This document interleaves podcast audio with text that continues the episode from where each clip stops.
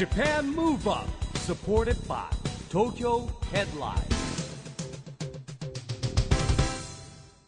こんばんは。日本を元気にプロデューサーの一木広治です。こんばんは、ナビゲーターのちぐさです。 Japan Move Up この番組は日本を元気にしようという東京ムーブアッププロジェクトと連携してラジオでも日本を元気にしようというプログラムですはい。また、都市型フリーペーパー、東京ヘッドラインとも連動して、いろいろな角度から日本を盛り上げていきます。さあ、市木さん。はいこの番組では、オリンピック・パラリンピック応援していますけれども、パラリンピックも盛り上がってきてますよね。そうですね、はいあのもっと盛り上げなきゃいけないんですけれども、うんうんうん最近やっぱりね目につくようになってきましたよねいろんなことがはい。ねあの、先日は、車椅子テニスの国枝慎吾さんがうん、全米オープン6連覇。6連覇ですよすごいですよね。すごいことらしいですね。これあの、前テニスの沢松直子さんもおっしゃってましたけど、はい6連覇ってすごいことらしいですね、これね。うん、本当にパラリンピックにも期待が高まりますが、今夜のゲストはですね、パラリンピアンです。うんえー車椅子バスケットボール選手の根木真嗣さん。はい。ネギさんはですね、あのー先日実はですね、一緒に小学校行ってね、はいえーバスケット、車椅子バスケットボールの授業やってきたんですけれども、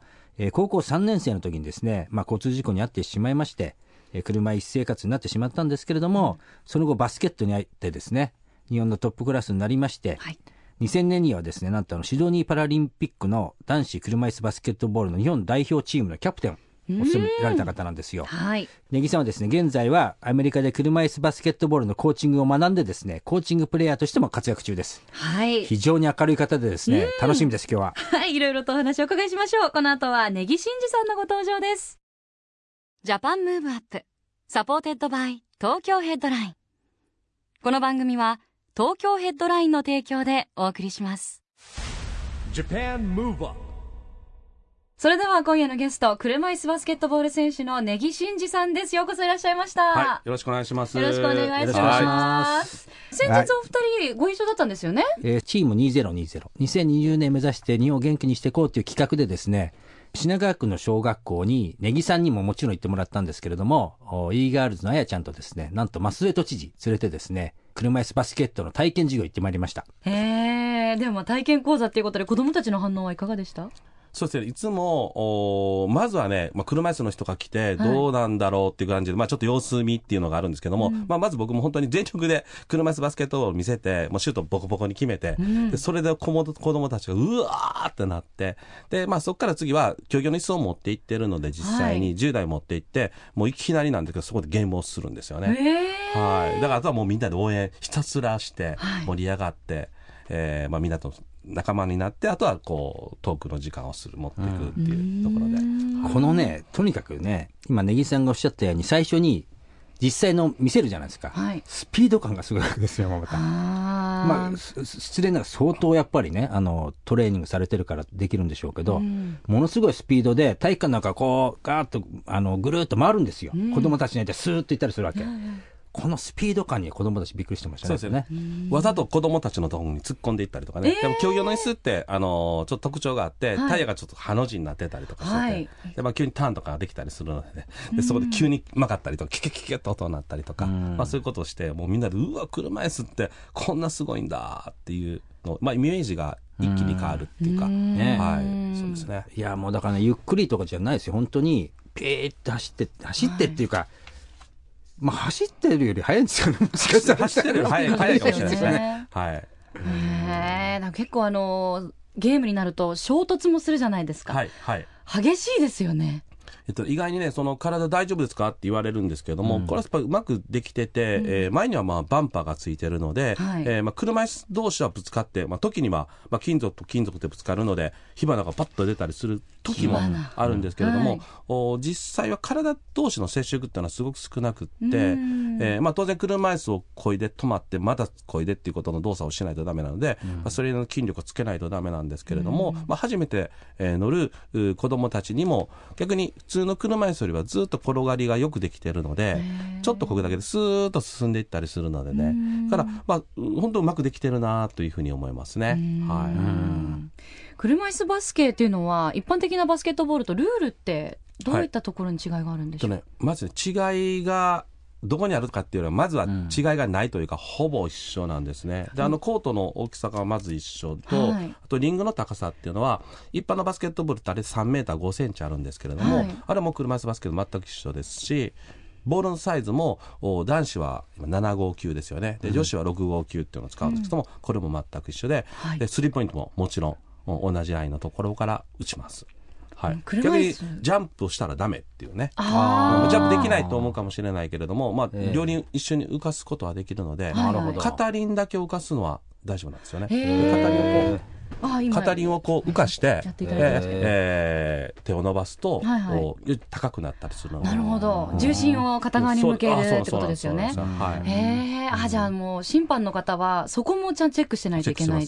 あとは、まあ、あの、一番こう、特徴とすると、バスケットボールってドリブルをして動きますよね。で、車椅子バスケットボールもドリブルするん。ですけれども、それはトラベリングっていうルールがありますよね。ボールを持って、保持して、一歩、二歩まで行けますよね。はい三歩行ったらトラベリングになるのを、車椅子バスケットボールもトラベリングがあって、どうしたらトラベリングだと思います？歩かないですよね、まずね。でもトラベリングっていう反則あるんですよね。3回以上漕いだらいけないえ本当ですか？そそのままそうですよ。すごいすごいすごいすごい。へで一回こぐのが一歩と一緒なんで、あー一回、そう二回まで OK で、はい三回こぐとダメで、はい。あとはダブルドリブルがないので、二回こいで、次、一回でもドリブルを入れると、また、こう、膝の上に置いて、二回までこぐことができるっていう。なるほど。まあでも膝の上に置いとくと、結局はディフェンスが来た時、あ、オフェンスが来た時に、それをカットとか、まあはい。ディフェンスが、ディフェンスが来た時にカットとかをしちゃうので、ええ。まあ、大体はドリブルで敵のいない側にしたりとか、とか右でも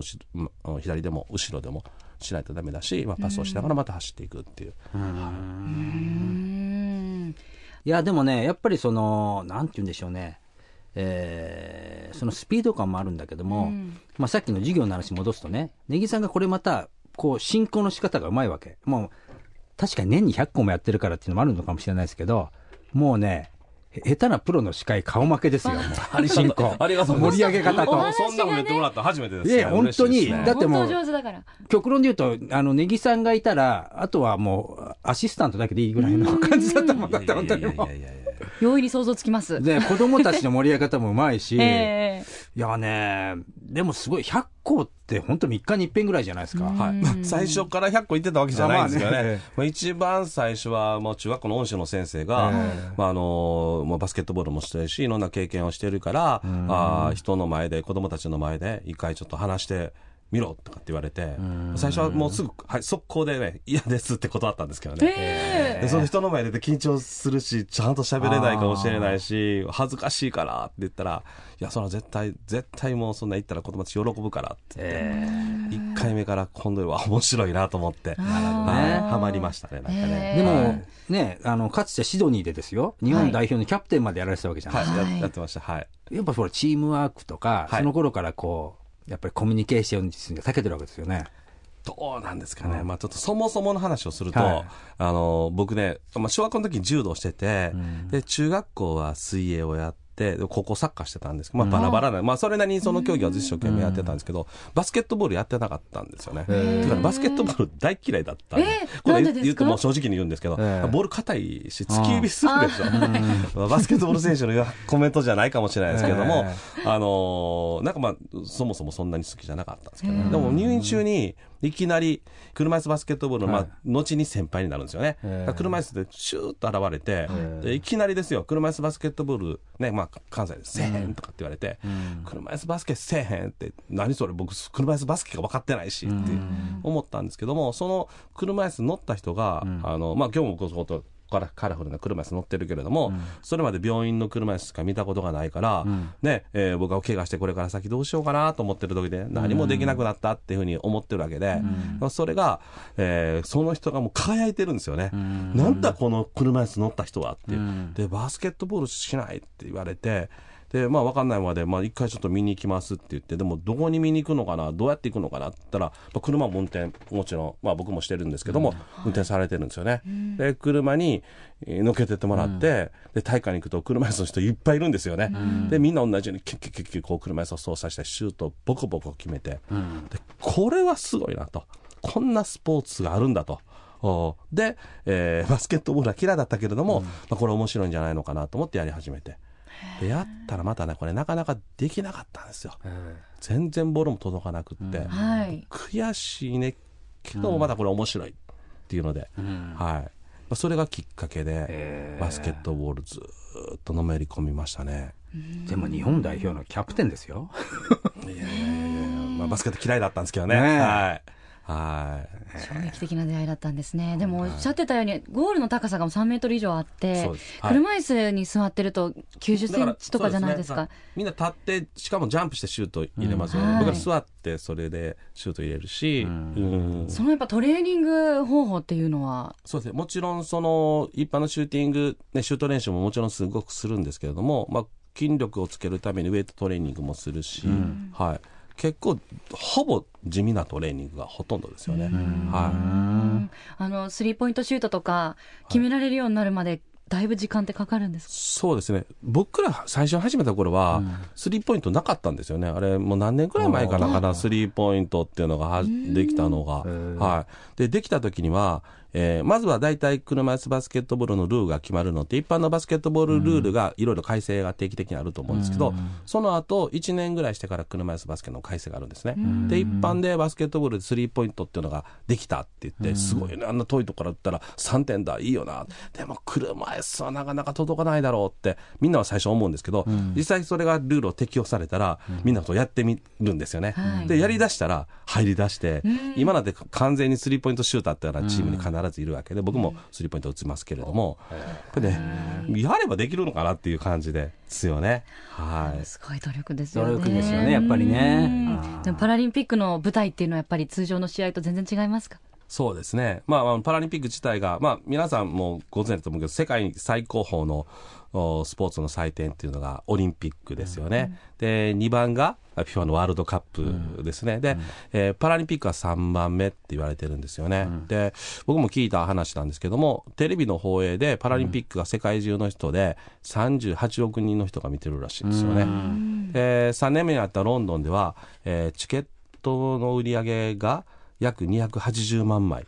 わかんないですね、どれぐらいのね。それぐらいの人たちが来てる大会なんですよね。だからまあ僕はシドニーの大会だったんですけども、スーパードームっていうアリーナだったんですけどね、えー3万人入るんですよね、アリーナ。うん3万人の中でもう試合ができるっていうのはもう最高でしたよね。はいねはい東京大会よりでかいですよ、3万人入るってことそうですよね。ねでも、よりね、注目が集まっていくといいですよね。そうなんですよ。だからこのパラリンピックを、ね、2020年の東京オリンピックじゃパラリンピックもね、セットですから、はいこれ盛り上げなきゃいけないということで、えー我々もですね、えーチーム2020としても盛り上げていこうということでですね、いろいろやってるんですけども、しかしね、ネギさんの活動、本当頭下がりますよね。本当に。ネギさん、この番組はですね、えーオリンピック・パラリンピックの開催が決まりました、えー2020年に向けまして、日本を元気にするために、私はこんなことしますというアクション宣言をですね、ゲストの皆さんに聞いてるんですけれども、はいえー今日はですね、ネギさんのアクション宣言をお願いしたいと思いますが、はい。もう本当はね、僕も、これも本当に思ってることなので、えー2020年を目指して、日本を元気にしていくために、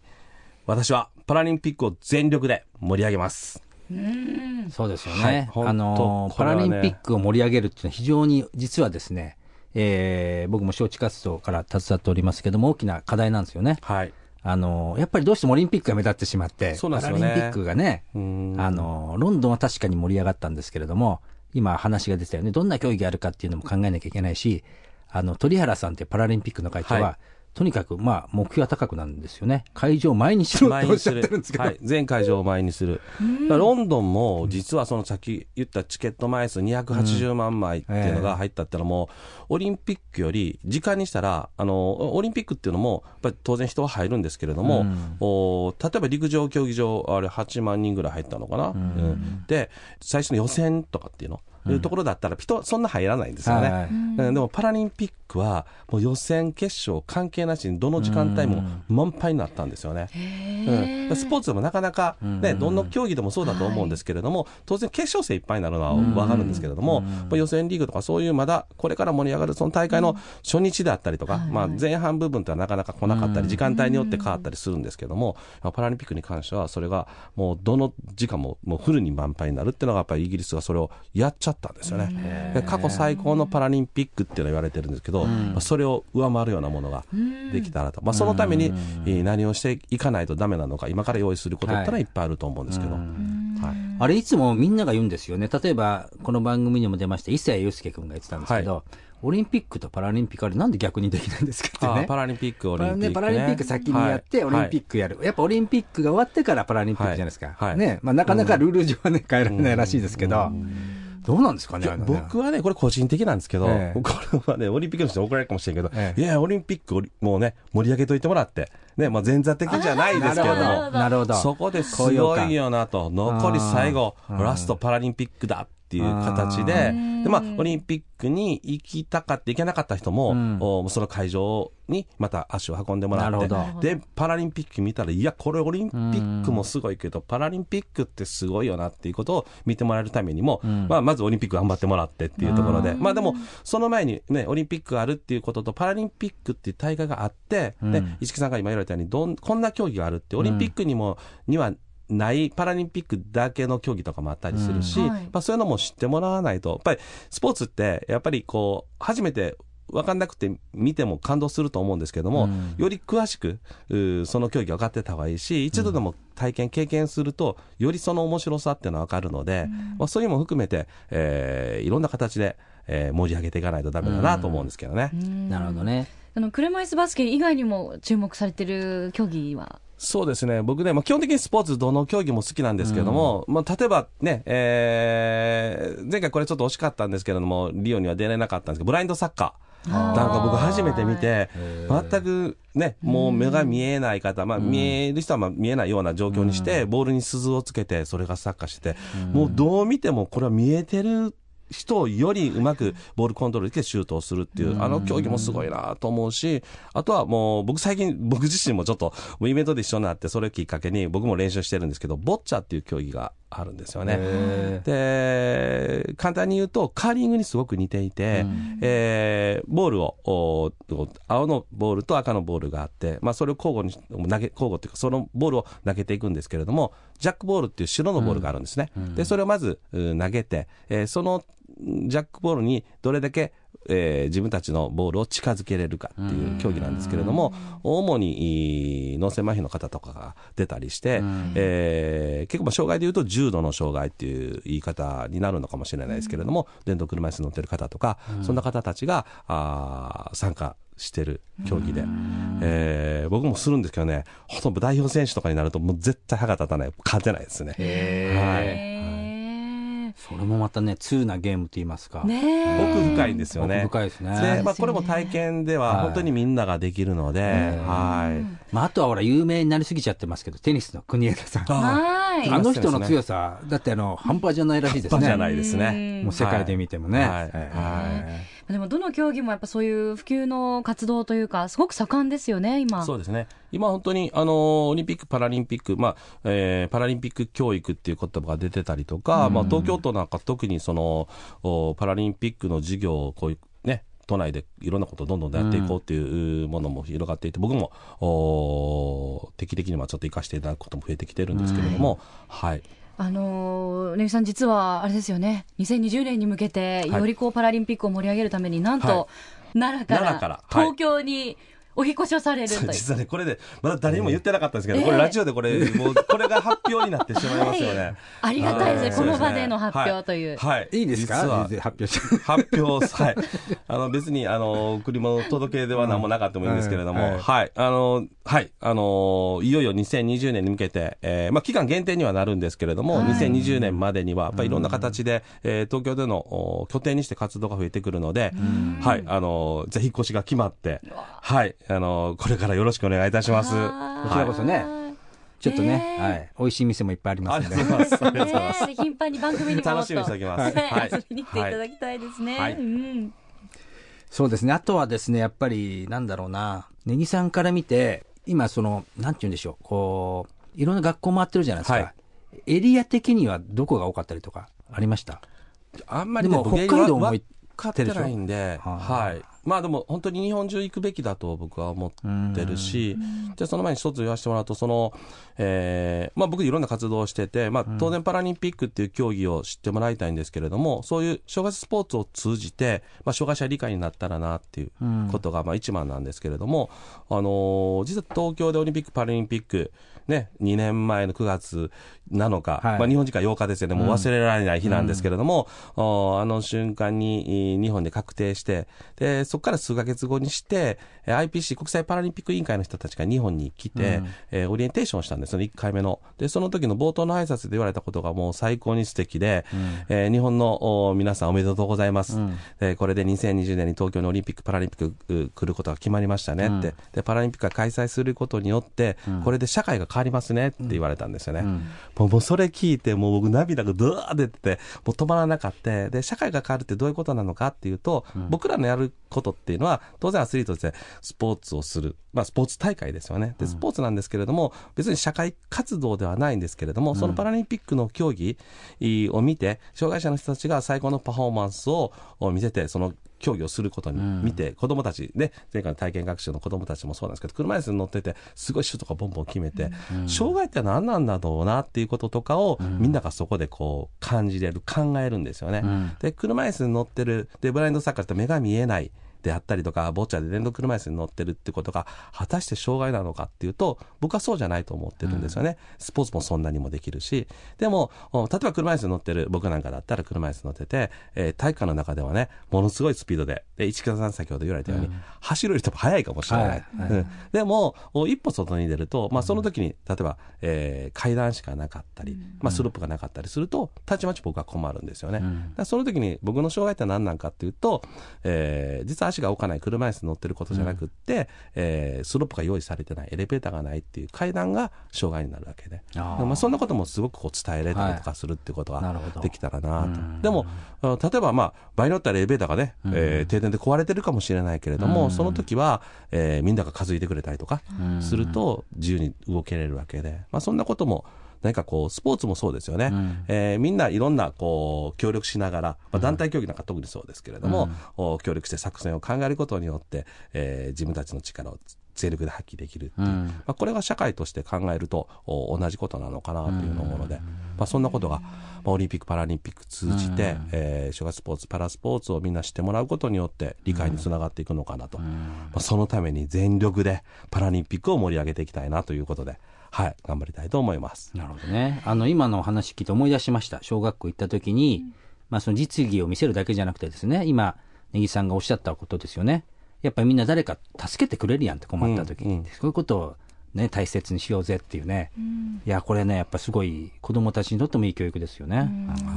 もう現在の日本のバリアフリーの環境っていうのはどのくらいなんでしょう、実はね、あその僕もいろんなあの大会とかで、いろ本当に世界中行かせてもらったんですけども、この特に東京は、本当にこう、バリアフリードに行くと、かなり進んでるえー都市だと思うんですよね。うん成熟された都市ってよく言われてるんですけど、まさしくそうだと思います。で、車椅子の人が一人でどこに行ってもエレベーターがあるし、えー駅員さんが介助してくれたりとかするんですけども、ハード面ではかなり充実してるんですけどね、言っても全てがバリアフリーにできてるわけではないですよね。でちょっとした段差があったりとか、ちょっと高いところに物が取れなかったりとかした時に、実はその時に、あのー気軽にお手伝いしましょうかっていう声をかける人たちがどれだけ生きてるかというと、まあ世界中で見た時に東京がそうだ、最高に一番声をかけれる人たちがっていうと、そうではないという。まあそれは、なんかどうしたらいいのかなとか、なんかこう恥ずかしかったりとかって、まあなんかいろんな意味、理由があるんだろうと思うけれども、それはやっぱり海外に僕いろいろ行くと、おスロープとかエレベーターがそんなに、えー設備は整ってないけれども、困ってるな、あそこに困ってる人がいてるなってあると、もう気軽に声をかけたりするっていう国はやっぱり多いの、よこの国にもたくさん、えー素敵な国があるので、あそういう場合理解だと思うんですけども、まあ、それは今後日本でもやっぱりえーそういう感覚を広めていけたらなというふうに思いますね。なるほどね。うん2020年まであと5年ですが、はい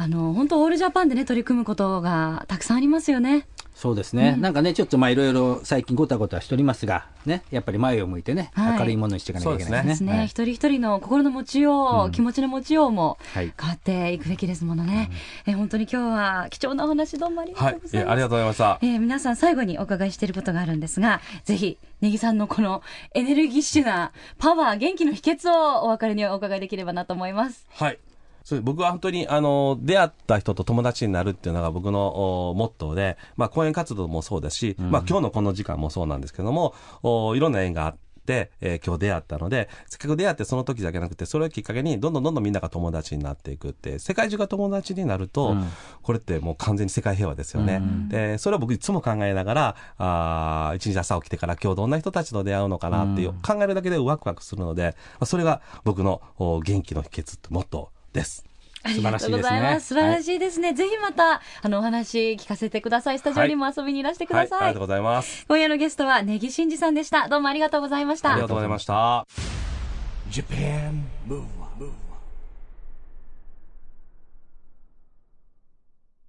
今日は車椅子バスケットボール選手の根木真二さんに来ていただきましたけども、まあ明るい方でしたね。どうでした？エネルギッシュですよね。あの、乗られてた車椅子も綺麗な緑色でかっこよくて、ね。あの、シューズもハイライトイエローみたいな感じでこだわりを感じますし、すごく生き生きされててかっこよかったですね。うんもう何よりもポジティブでね、うんもうやっぱり出会ったからには縁を大切にって言ってくれましたけども、はい。ね、あのー生まれた年が1964年、はい。東京オリンピックあったね、同じ年でございます。えー、市木さんとね、なんでご縁を感じますんで、はぜひ今後ともお付き合いお願いしたいですね。ね。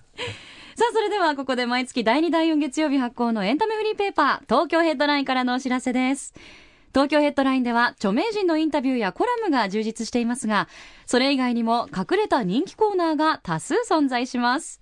穴場の美味しいお店を紹介する東京グルメ探偵や、落語の面白さを伝える江戸河原版的落語案内、格闘家を紹介する格闘家イケメンファイルなど、掘り出し物のオリジナル記事が満載です。えまた今後は冬に向けてデートスポットやグルメ特集なども掲載していきますよ。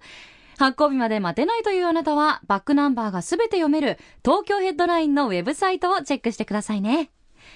ということで、ジャパンムーブアップ、そろそろお別れのお時間です。次回も元気のヒントたくさん見つけていきましょう。はい。オリンピック・パラリンピックが開催される2020年に向けて、日本を元気にしていきましょう。はい。 Japan Move Up、お相手は、一木広治と、ちぐさでした。それではまた、来週。 Japan Move Up。supported by Tokyo Headline。この番組は東京ヘッドラインの提供でお送りしました。